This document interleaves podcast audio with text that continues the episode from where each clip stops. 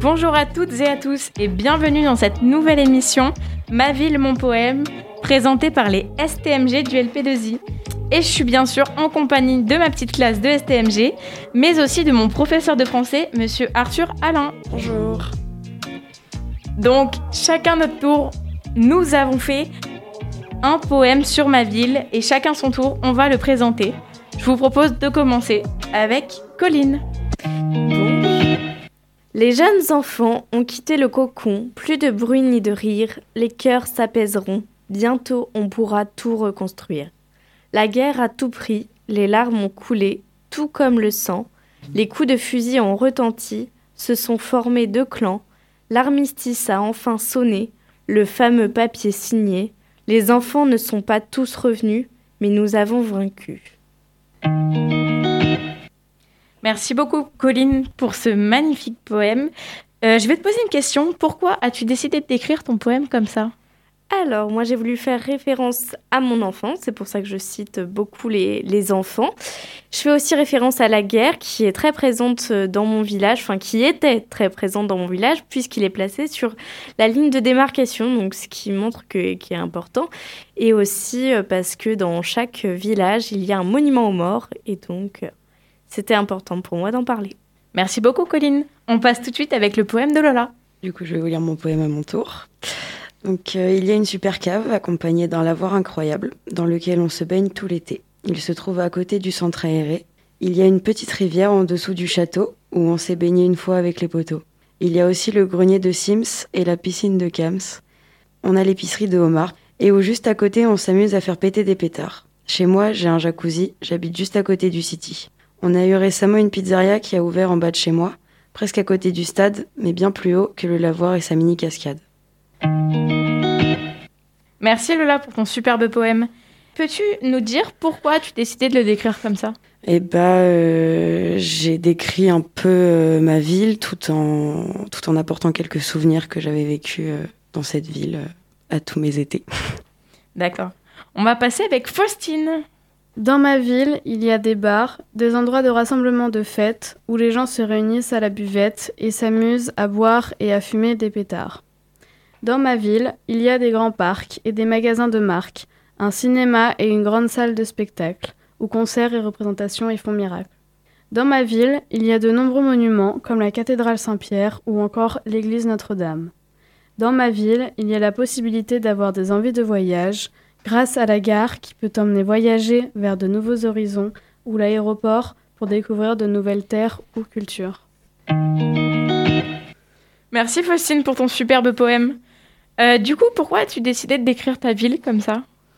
Comme euh, j'habite à Poitiers, c'est une très grande ville, et il y a beaucoup de choses euh, qui sont très différentes. J'ai voulu un peu décrire tous les aspects de ma ville, euh, tout ce qu'on pouvait faire tous les aspects de ma vie. Super.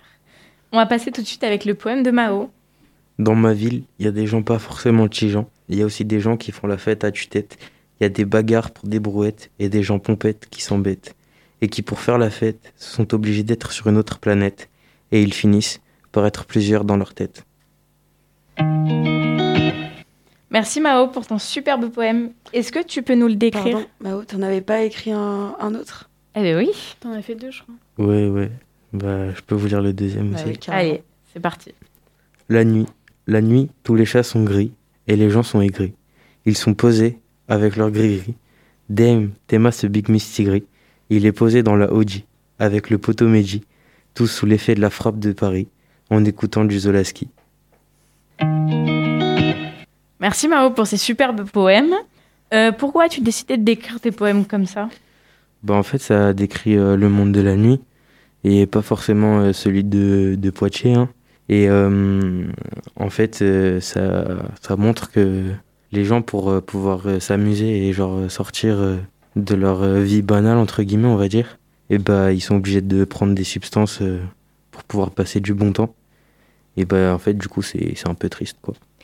Et ben moi, je voudrais dire que j'aime beaucoup ce deuxième poème avec cet aspect super banal, euh, très euh, très moderne, très très, très, traditionnel pour commencer.